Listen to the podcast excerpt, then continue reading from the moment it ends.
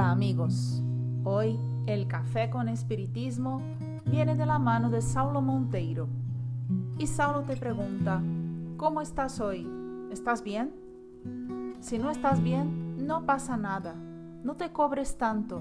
Respira y sigamos adelante. Vamos a luchar por un mundo mejor, pero sin cobrarnos tanto. Hoy llegamos a una nueva etapa de esta jornada en que tú nos acompañas. En la segunda parte del libro El Gran Enigma, el que estamos estudiando, León Denis nos invita a leer en uno de sus dos libros majestuosos que se abren delante de nosotros.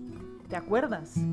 El primero es el libro de la conciencia y el segundo es el libro de la naturaleza. Sé bienvenido a la estación El libro de la naturaleza. Un grandioso libro, hemos dicho, está abierto ante nuestros ojos. En él todo observador paciente podrá leer la palabra del enigma, el secreto de la vida eterna. En él se ve que una voluntad ha dispuesto el orden majestuoso en que se agitan todos los destinos, muévense todas las existencias, palpitan todos los espíritus y todos los corazones. De acuerdo a la propuesta de León Denis, hay dos formas en general de encontrar a Dios. En la primera, viajamos hacia nosotros mismos, en la conciencia profunda, y recogidos de las cosas objetivas de la vida, encontramos la fuente superior de la vida. Pero aquí él trata de la otra, de la firma de Dios en el medio externo. Es tanta la armonía, el arte, que es difícil negar la necesidad de esta inteligencia mayor, la de Dios, y Denis, como si fuera un guía turístico que nos recibe en esta estancia del viaje, empieza a presentarnos ciertos monumentos. Oh alma, aprende desde ahora la suprema lección que desciende de los espacios sobre las frentes ensombrecidas. El sol está oculto tras el horizonte. Sus últimos rayos de púrpura tiñen aún el cielo. Una luz mortecina indica que allá, a lo lejos, un astro se ha ocultado a nuestras miradas. La noche extiende por encima de nuestras cabezas su cúpula tachonada de estrellas. Nuestro pensamiento se recoge y busca el secreto de las cosas. ¿Has meditado alguna vez sobre un gran problema como este? ¿Qué será que hay en cada una de las estrellas del firmamento? Mejor diciendo, ¿quién está allí? ¿Será que alguien del lado de allá está también mirando hacia el cielo ahora y observándonos. Parece poco o incluso simple, pero si nos habituamos a pensar en estas cosas, nos ayuda a quitar los velos al conocimiento y nos entrena como espíritus, retirándonos un poco del tierra a tierra.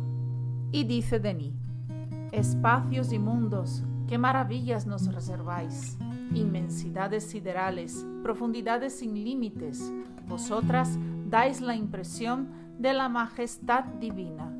En vosotras, en todo y por todo, está la armonía, el esplendor, la belleza. Y debemos decir que en este punto dos cuestiones nos son urgentes. En la carrera de la vida casi no paramos para observar los esplendores que nos rodean nos sentimos estancados de la naturaleza, fuera de ella. León Denis nos auxilia en la resolución de estos dos problemas de una sola vez.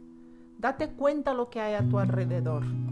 Por menor que sea tu posibilidad, mira hacia la luna en el cielo de hoy. Observa el brillo de determinada estrella. Nada de esto existe de manera aislada. Mientras es materia, somos el polvo de estrellas y como espíritus vagamos por ellas asiduamente. Por esto, mirar la naturaleza es también mirar hacia nosotros mismos, buscando algo más allá de las imperfecciones. Busca la armonía en la diversidad que hay en ti. No siempre es fácil seguir en la vida. ¿Cuántas veces nos desfallecemos y no pasa nada? Lo más importante es tener patrones de medidas que nos remetan a lo que somos y sobre por donde andamos. Estamos aquí hoy vinculados a tantas dificultades y necesitamos dar nuestra contribución para que todo sea mejor que ayer. Pero de vez en cuando, respira, respira y mira hacia el cielo estrellado. Allí está tu patria y allí existen inspiraciones para volver a la lucha con más valentía.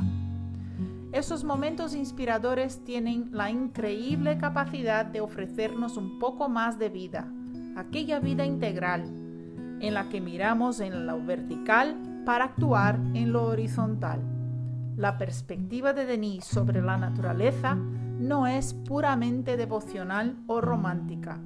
La idea es que usemos este gran cielo como espejo, conociéndonos y descubriendo de lo que somos capaces. De ese modo, quién sabe, nos fortalecemos para las luchas que sobre el suelo de la tierra tenemos aún que trabar. Valentía, amigos. Un fuerte abrazo y hasta el próximo episodio de Café con Espiritismo.